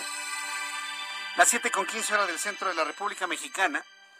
Entro en contacto en estos momentos, me da mucho gusto saludar a la maestra Alicia Zazueta Payán. Ella es directora de eServices, empresa especializada en el sector energético. Y bueno, pues la hemos invitado para hablar eh, sobre cuáles podrían ser los efectos en caso de ser aprobada la propuesta de reforma eléctrica del presidente de la República, Andrés Manuel López Obrador. Maestra Zazueta, gusto en saludarla. Muy buenas tardes. ¿Qué tal, Jesús Martín? Muchas gracias por la entrevista, gracias por el espacio. Gracias por estar aquí. Platicábamos precisamente hace unos instantes con Jorge Trián, el vicecoordinador del Partido de Acción Nacional, que nos explicaba que en el acuerdo de la alianza opositora iban a ir en bloque para evitar la desaparición de organismos autónomos. Y en la reforma eléctrica se está proponiendo la desaparición de la Comisión Reguladora de Energía. ¿Cómo sería un México? sobre todo en las condiciones que tenemos actualmente, sin la CRE, sin la Comisión Reguladora de Energía, maestra Zazueta. Sí, efectivamente, bueno, esto no es algo nuevo, ¿no? En junio del 2020 recordemos que el senador Ricardo Monreal ya había propuesto la creación del INMECOP, que es el Instituto Nacional de Mercados y Competencias para el Bienestar. Este buscaba integrar al, al Instituto Federal de Telecomunicaciones, a la COFESE, que es la Comisión Federal de Competencia Económica, y a la CRE, es decir, desaparecer a tres órganos de gobierno para integrarlo en uno solo. Ahora nuevamente con esta iniciativa de ley se propone desaparecer a la CRE. Sin embargo, la iniciativa nos deja muchas dudas al respecto, ya que también nos habla de desaparecer a la Comisión Nacional de Hidrocarburos. Sin embargo, esta iniciativa de ley únicamente nos habla de una reforma eléctrica y la Comisión Nacional de Hidrocarburos pues se ventilan asuntos como de la exploración y extracción de hidrocarburos. Entonces, hay mucha confusión en el documento ya que no nos aclarece de las otras materias que va a suceder, como el tema de petrolíferos, gas LP, gas natural, que también regula la comisión, ¿no? Entonces digamos que no, no, sería atendible entonces una desaparición, no sería atendible una desaparición de una comisión reguladora de energía para, vaya, la complejidad energética que tenemos en México. Sí, definitivamente. De hecho, el documento en el transitorio tercero nos comenta que sería la Secretaría de Energía quien le daría seguimiento a todos los trámites y procesos que lleva la CRE en este momento. Nosotros consideramos que no hay capacidad técnica ni de estructura para que se lleven todos los temas dentro de la Secretaría. Entonces, pues también sabemos que se están violando los pues derechos de los inversionistas y pues varios tratados internacionales, ¿no? No solamente el TECMEC, sino el Tratado de Libre Comercio entre la Unión Europea, los tratados bilaterales de inversión, etcétera. Sí, no, se, nota que este gobierno no entiende lo que es ser juez y parte, ¿no? O sea, no, no puede esto estas atribuciones de la CRE recaer eh, en una secretaría como la, la Secretaría de Energía, porque además de no tener eh, la capacidad técnica, pues esto es completamente regresivo. Entonces, desde su punto de vista, tendría que mantenerse la CRE para todos los procesos que actualmente pues tiene, encima, ¿no? ¿no? No sé, ¿usted cree que haya la posibilidad de que la oposición pueda ponerle un dique, un freno a esta intención de desaparecer a, a esta comisión? Pues esperemos que sí, porque hay una gran preocupación por parte del sector gasolinero, que es el que nosotros vemos directamente, no solamente en el servicio, sino también en la AMPES, que es la Asociación Mexicana de Proveedores de Estaciones de Servicio, donde formo parte en el Consejo. Ahí los inversionistas pues tienen gran preocupación ya que necesitamos que los temas los se estén ventilando pues en una en un órgano que sea realmente parcial, ¿no? El no tener esa parcialidad, pues obviamente regresamos nuevamente a 60 años, ¿no? Como estaba antes. Sí, no, no, no, sería imparcial. A ver, ya que hablamos de las estaciones de, de, servicio, ¿cuántas solicitudes están detenidas ahí en la CRE? Y, y, hablando de inversión, pues cuánto dinero se está perdiendo, ¿no? En función de lo que cuesta poner una estación de servicio de venta de gasolinas. Bueno, tenemos más de 100 solicitudes de nuevos permisos para estaciones de servicio ingresadas en la CRE y que no hemos tenido una resolución. Cada estación de servicio tiene un valor promedio de un millón de dólares para la construcción, es decir, estamos hablando de aproximadamente 100 millones de dólares detenidos en inversiones por falta de respuesta de esta comisión. Entonces sí existe una gran preocupación y también inversiones detenidas por parte tanto de inversiones locales y extranjeras. Bien, pues eh, maestra Alicia Zazueta, vamos a, no nos resta más que esperar, a ver cómo se da finalmente este diálogo. No hay duda que toda la oposición está en contra de esta reforma. Los analistas en, en energía, la opinión pública en general, pues están en contra, pero pues el presidente de la República ya dijo que quien no la apoya es un traidor a la patria. ¿Qué opina usted de eso? No, pues totalmente eh, decisiones personales, ¿no? Realmente aquí se trata más allá de una traición a la, la patria, ¿no? Esto soncava el valor de los proyectos del sector privado y también viola los derechos de los inversionistas. Entonces, también hay una afectación, obviamente, pues a todas las fuentes de empleo que están detenidas, no solamente la inversionista que opera estaciones de servicio, sino también a los empresarios que se dedican a ofertar la proveeduría para llevar a cabo este tipo de proyectos desde construcción hasta operación y mantenimiento. Bien, pues maestra Zazueta, yo le agradezco mucho que me haya tomado la comunicación el día de hoy. Que tenga muy buenas tardes. Buenas tardes, saludos. Gracias, que le vaya muy bien. Bueno, pues es eh, la maestra Alicia Zazueta Payán, directora de e-Services, empresa especializada en sector energético. Imagínese una empresa como esta, que tiene detenidas las solicitudes para la instalación de gasolineras o gasolinerías. Imagínese una empresa que tiene detenido esto. Desaparece la CRE, se va a la Secretaría de, Energía. ¿Usted cree que les van a dar las autorizaciones para las gasolinerías? No, hombre. No, no, no, no. Sería, sería un retraso tremendo, tremendo, tremendo, tremendo. El presidente Andrés Manuel López Obrador y se convirtió en el personaje de la noticia. Usted sabe que a esta hora de la tarde, pues prácticamente ya lo que dijo en la mañana está superado por otras noticias mucho más importantes, pero hoy sí dio algunas declaraciones que han trascendido a las horas por la importancia de lo que conllevan. Hoy, por ejemplo, el presidente mexicano hizo un llamado este jueves a los sindicatos, a las autoridades y alumnos universitarios a regresar a las escuelas. Hizo un llamado para que todos regresemos, bueno, regresen todos los niños a las escuelas, ya que eh, el postergarlo significa un atraso en la educación en México. Eso es lo que les está preocupando. ¿eh? Los niveles de rezago educativo, si ya de por sí México no precisamente es uno de los países más avanzados en cuanto a la formación educativa de sus estudiantes o de sus menores de edad. Le preocupa el atraso académico en México. Además criticó la comodidad, eso también lo mencionó el día de hoy, dice que la comodidad de algunos integrantes de universidades públicas que están cobrando su sueldo desde la comodidad de sus hogares, pues están trabajando, presidente, ¿o qué? También ya va a criticar el home office. Mírenlos nada más, están ahí en su casota, ¿no? Y cobrando, pues si no están jugando, están trabajando, están dando clase también, en línea, aprovechando las, las nuevas tecnologías. Pero fíjese, comentó algo importante, algo que sí le rescató, esto no se lo rescató a López Obrador, algo sí le rescató. Y dice que ya hay que dejar el Internet porque enajena. Utilizó la palabra, ¿no? Que enajena, es enajenante estar metido en el Internet todo el día. Eso podríamos darle cierto valor. Vamos a escuchar cómo lo dijo esta mañana. Está recibiendo su dinero y está en su casa y no corre ningún riesgo. Y nos vamos a acostumbrar a eso.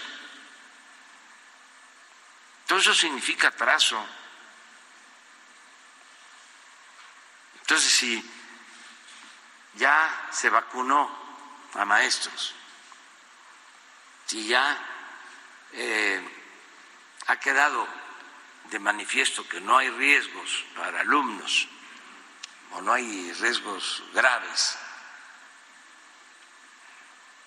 ¿por qué no se regresa a clase?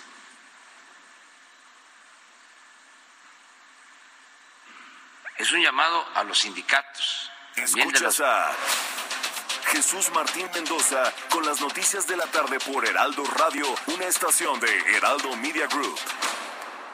Heraldo Radio. La HCL se comparte, se ve y ahora también se escucha.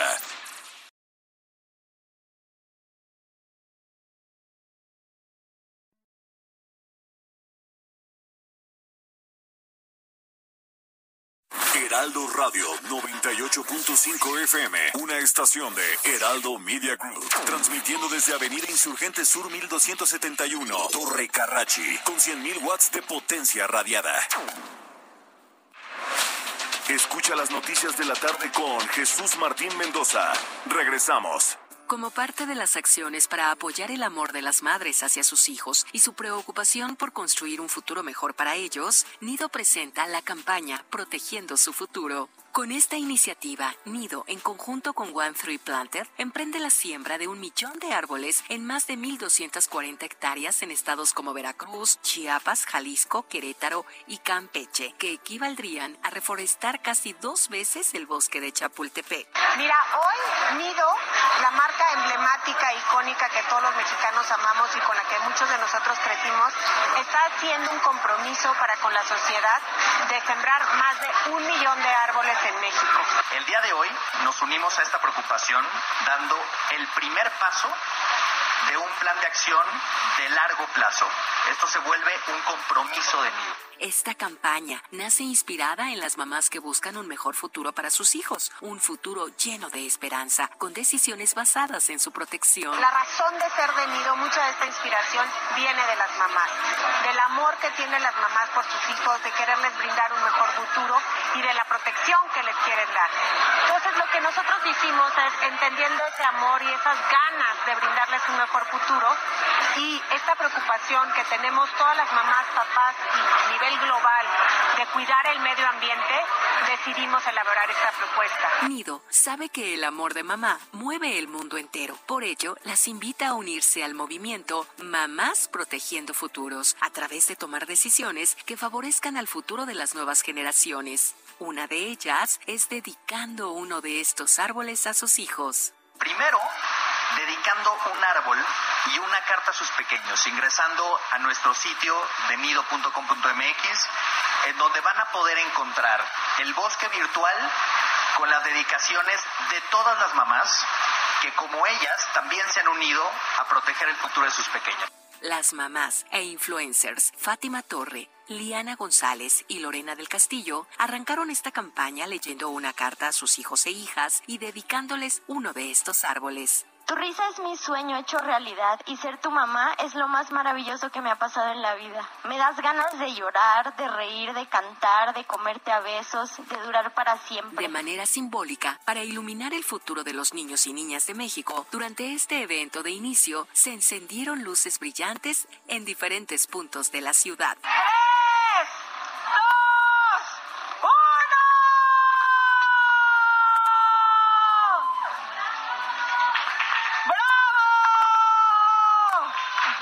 Estas acciones en pro del medio ambiente representan el compromiso de Nido para asegurar un futuro próspero para los pequeños, quienes crecerán fuertes y sanos gracias al amor de sus madres.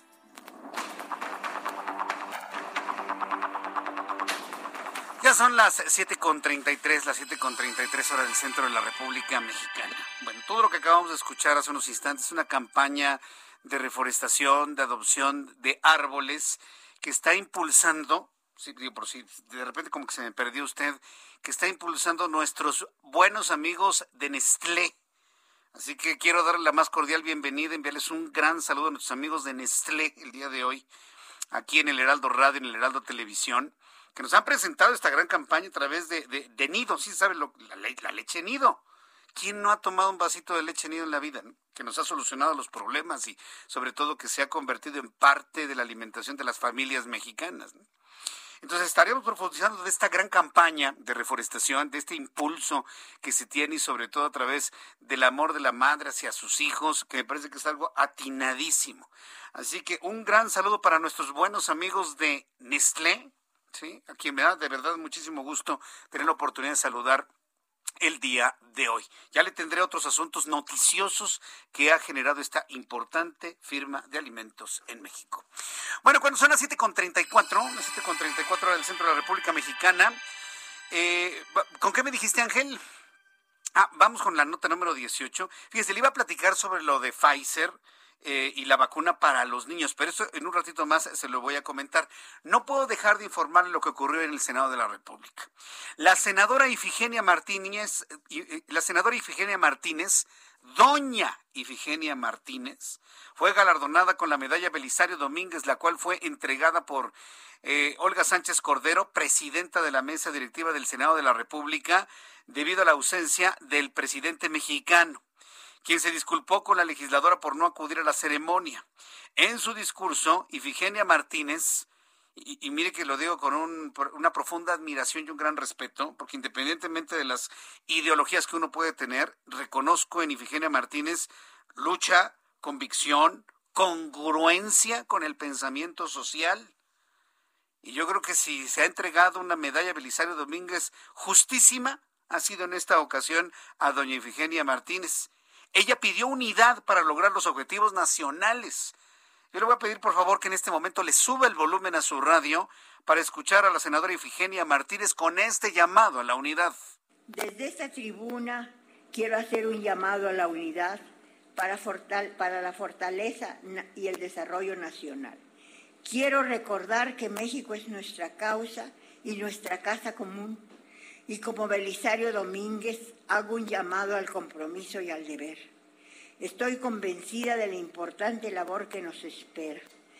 El país será el testigo de nuestra actuación. El mensaje de Ifigenia Martínez. México es nuestra causa. No está hablando de un hombre, no está hablando de un partido político. Habla de México. No, no, no habla de un eslogan político, ¿no? Como eso de 4T, porque eso de 4T es un eslogan. No es una realidad histórica, señores. Eso no es una realidad histórica, es un eslogan. Es mercadotecnia.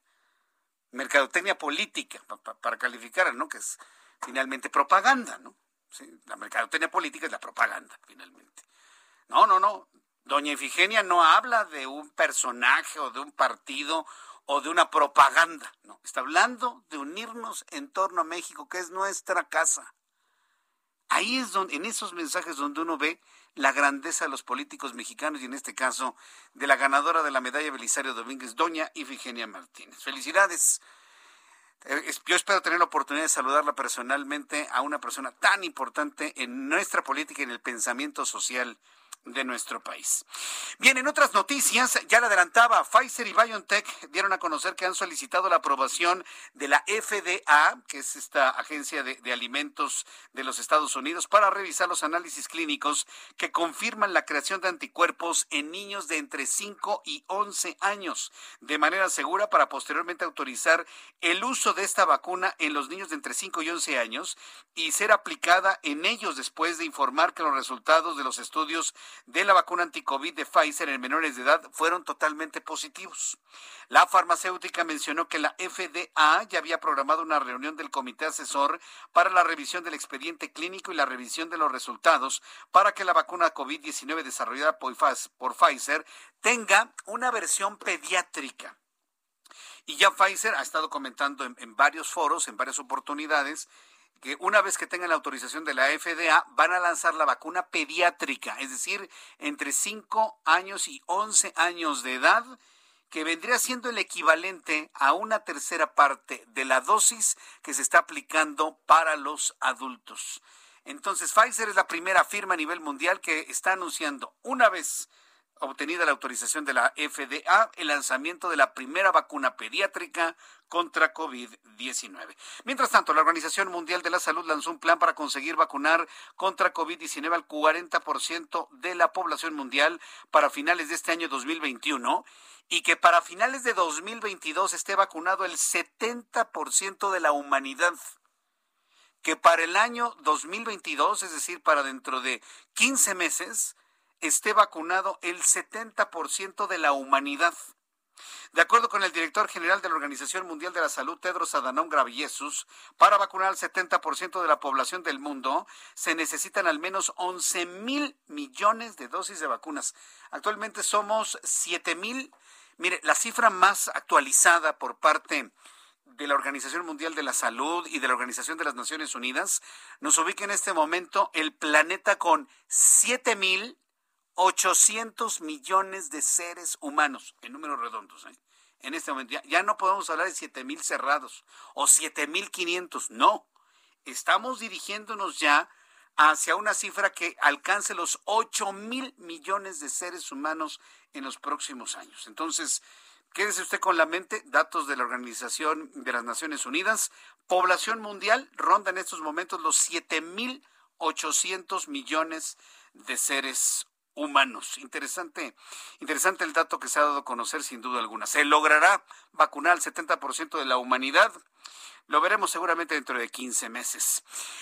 Regresando a nuestro país y de manera concreta a la capital de la República, Claudia Sheinbaum, jefa de gobierno de la Ciudad de México, confirmó que habrá Festival del Día de Muertos. Festival. Yo le llamaría conmemoración, ¿no? Pues sí, porque yo entiendo que la cultura mexicana tiene celebra la muerte en un tono festivo, eso me queda completamente claro. Pero cuando la muerte llega de verdad, lo festivo se acaba por completo, ¿eh? Por lo menos en la forma como entendemos la muerte en, Occidente y de manera concreta en México.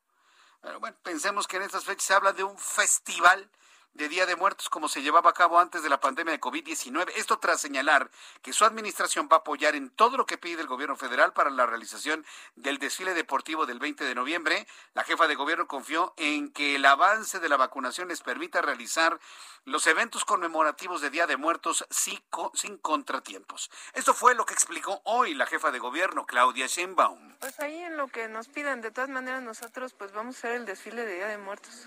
Eh, previamente, eh, como normalmente se realizaba. Nosotros pensamos que para esas fechas ya pues habremos prácticamente alcanzado toda la vacunación de segunda dosis. Bueno, pues ahí, es lo que comentó la jefa de gobierno en la Ciudad de México. Ángel Arellano me está recordando cómo es que empezó este asunto del, desfile del Día de Muertos. No había desfile, ¿eh? Eso es, eso es algo, vaya, extraño. ¿Sabe cuándo fue la primera vez que en lo personal vi un desfile de, Día de Muertos, normalmente esa idea la ha dado la cinematografía, ¿eh? las películas. Y me está recordando precisamente Ángel Arellano que James Bond, el desfile del Día de Muertos de la Ciudad de México, inició gracias a Spectre. Es una celebración tradicional, aquí es la información que se nos generó, en torno al Día Mundial de James Bond, icónico personaje que ha rebasado fronteras con sus espectaculares películas. Es importante recordar el legado que dejó en México, pues fue a raíz de una de sus películas en donde se presentaba un desfile de Día de Muertos. Eh, en la película Spectre de James Bond, que finalmente se quedó ya el desfile como, como parte de la cultura mexicana. No, no existía. ¿Cuándo fue? En 2015, hace seis años. Sí, esto del desfile, esto es nuevo, esto no existía en absoluto.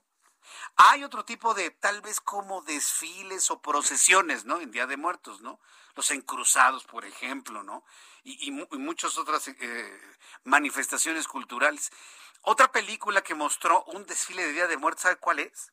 Es muy antigua esta película. Esta sí, se remonta, creo que a 1994, tiene como 27 años. Se llama El Arribo.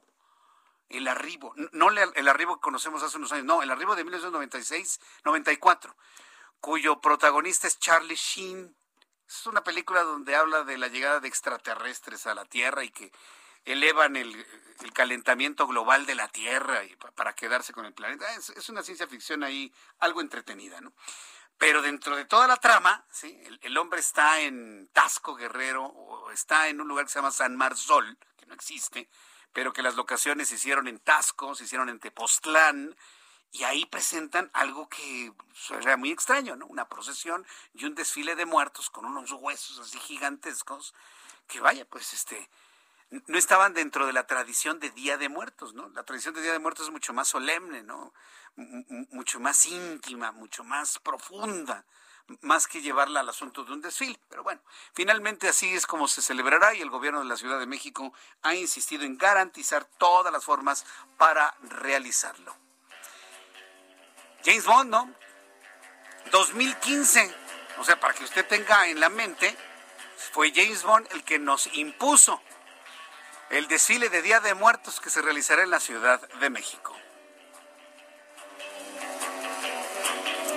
Ya son las 7 con 45, ya en 15 minutos serán las 8 de la noche, hora del centro de la República Mexicana.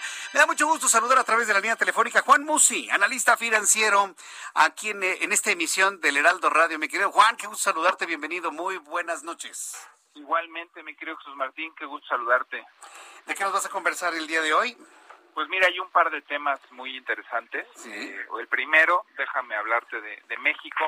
Hoy se vuelve a publicar la inflación. La inflación salió ligeramente, bueno, yo diría que en rango prácticamente, es marginal lo poquito que salió por arriba de lo esperado. Hasta cierto punto, pues creo que es una buena noticia porque la inflación general de septiembre suele ser siempre un mes eh, pues duro, ¿no? Difícil siempre el regreso a clases y los gastos que esto implica y la demanda que hay por una serie de artículos por la misma actividad, eh, pues tradicionalmente y estacionalmente ponen a septiembre como un mes complicado en términos de inflación. Complicada la ya complicada situación que enfrenta México y el mundo con, con el tema, ¿no? Y bueno, pues sale ligeramente, te decía arriba, punto 62. La cifra anual, mi querido Jesús Martín, está pues ligeramente, digamos, arriba de 6, 6.001%. Eh, el Banco de México ya la semana pasada, después de la decisión de política monetaria, pues decía que, que estimaba que la inflación terminara en 6.20, es decir, todavía 20 décimas arriba de la inflación acumulada. Entonces, pues mira, la verdad es que la noticia no es buena. Tener inflación alta es el impuesto más caro, yo siempre lo he dicho para la población, es el impuesto más caro además para todas las clases sociales. Ha estado durísimo eh, todo el tema de la pandemia, luego la pospandemia y encima ahorita estar enfrentando estos problemas y tener inflaciones altas es verdaderamente un escenario eh, kafkiano, ¿no? Realmente lo que te quiero decir es que eh, creo que esperábamos y hasta cierto punto teníamos miedo a que la cifra fuera peor. No quiero decir con esto que sea buena, pero bueno, este complicado, complicado el tema de la inflación, las cadenas de suministro, es un problema no exclusivo de México, es un problema, como te digo, del mundo. Hay un problemón ahorita de logística con fletes, eh, prácticamente en todos eh, aéreos, eh, marítimos, terrestres, ferroviarios. El, hay una crisis ahorita de entrega de materias primas. Uso mucho el ejemplo de lo que está pasando con la industria automotriz, con el suministro de los chips.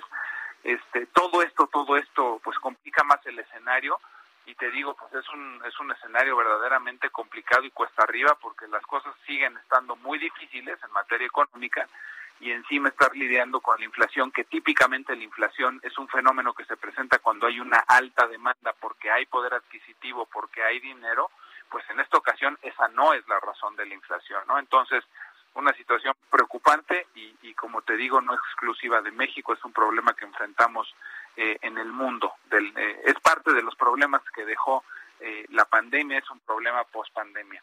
Y el otro tema, ¿te acuerdas que la semana antepasada te explicaba yo todo este tema del techo de la deuda en, en Estados Unidos? Yo siempre les explico y les cuento a nuestros amigos del auditorio, y por supuesto a ti Jesús Martín, cuando el tipo de cambio se mueve para arriba o para abajo, siempre les he dicho hay dos factores o, o dos formas de ver cuando el tipo de cambio se mueve para bien o para mal. Eh, uno es si es por razones internas, es un tema exclusivamente de México, o si es por razones externas. En este caso es por razones externas, porque desde que empezó este tema del techo de la deuda, que no es más que eh, estaba pidiendo el gobierno actual, el presidente Biden, que le permitieran ampliar el déficit norteamericano para poder pagar compromisos de corto plazo que se hicieron en el periodo de Trump, pero como te decía, la política es la política aquí en China y en Estados Unidos, y con tal de desprestigiar y pegarle a la popularidad de Biden, no estaban autorizando el techo de la deuda y se ponía en riesgo el poder continuar trabajando muchos empleados del gobierno federal, se ponía en riesgo también el poder amortizar el pago de bonos del tesoro, cosa que nunca ha pasado. Y no sé si te acuerdas que te dije, es un show político que causa y hace mucho daño a los mercados financieros y que al final lo van a arreglar. Pero en el Inter le pegan muy fuerte a las bolsas, a las monedas, a las tasas de interés y, y, les vale, pero al final es un escenario sumamente poco probable que se dejen de pagar bonos del tesoro o que entre en una especie de default o de impasse financiero el gobierno norteamericano. Pues finalmente hoy logran un acuerdo, te diría entre comillas, acuerdo, porque lo único que hicieron fue patear el problema y autorizar la emisión de deuda para resolver los compromisos de corto plazo de aquí a diciembre. Entonces, pues hoy hubo mucho más tranquilidad. Eh, podríamos empezar a ver de nuevo que la relación peso-dólar se pudiera empezar a mejorar después de estar cerca de 20.60, 20.70. Lo veo factible. Y, y por eso te decía que en este caso es el dólar que se ha fortalecido frente a todas las monedas y pues evidentemente lo resentimos también aquí con el con el peso. Y por último y muy rápidamente te lo digo, una razón interna para pensar que el tipo de cambio se podría ir mucho más para arriba es, por ejemplo, si progresa este tema de la reforma eléctrica que, que se trae entre manos sí. y que sería para variar un mensaje tremendamente negativo, tremendamente eh, difícil y, de, y que siembra una desconfianza total y que eventualmente creo que eso sí nos podría llevar a perder el grado de inversión, es decir, perder el grado de calificación crediticia que hoy tiene México por hacer eh, pues esta reforma que, que me parece por todos lados negativa. Sí, no, mira, todos los analistas han coincidido con eso. Verdaderamente es preocupante la, la, intención del presidente de hacer su santa voluntad, al grado de calificar a quienes se atrevan a criticar su reforma y e ir en contra de ser traidores a la patria. Pero se ve que no le importa nada, ¿no? De lo que ni que suceda con el dólar, ni con nuestro socio comercial, ni lo que digan las calificadoras. Eso me queda completamente claro. Lo tiene totalmente sin cuidado eso, Juan. Totalmente, y yo me atrevo a criticarla porque estoy seguro que es un es una pésima idea, es, es, es un tema que invita a que los pocos que hoy se atreven a seguir poniendo dinero, recursos e inversión a nuestro país, es, es un desaliento total. ¿Tú qué pensarías siendo un francés, un alemán, un norteamericano, un coreano, que eh, cuando se planteó la reforma energética y se planteó el que pudieras venir a asociarte en proyectos que tienen que ver con energía, que de pronto te digan que tu contrato ya no es válido y que porque decidiste cambiar una iniciativa de ley por mayoría absoluta, pues lo que tú habías invertido o lo que buscabas invertir, y estamos hablando de miles de millones de dólares, pues que siempre no. Perdón que lo compare, pero es muy parecido a lo que pasó con el aeropuerto más allá del costo económico que va a tener y más allá de los de los billones de dólares que vamos a dejar de recibir, más dañino que eso es el mensaje que se manda al mundo en el que no hagas nada en México porque en cualquier momento te lo cambian. La incertidumbre es el peor aliado del dinero, el peor aliado de los negocios, el peor aliado de la inversión y del crecimiento y del bienestar. Y es lo que estamos haciendo una tras otra generar incertidumbre. Juan, precisamente ante estas realidades, precisamente ante estas realidades de incertidumbre, pues muchas personas necesitan un consejo, una orientación, algún comentario sobre negocios, empresas, eh, patrimonio. Compártenos tu cuenta de Twitter para que el público entre en contacto contigo, por favor. Con muchísimo gusto, mi querido Jesús Martín, como siempre, eh, pues muy atento a los tweets, a las preguntas y que tengan que ver evidentemente con economía, negocios y finanzas, arroba Juan S. Musi, arroba Juan S. Musi.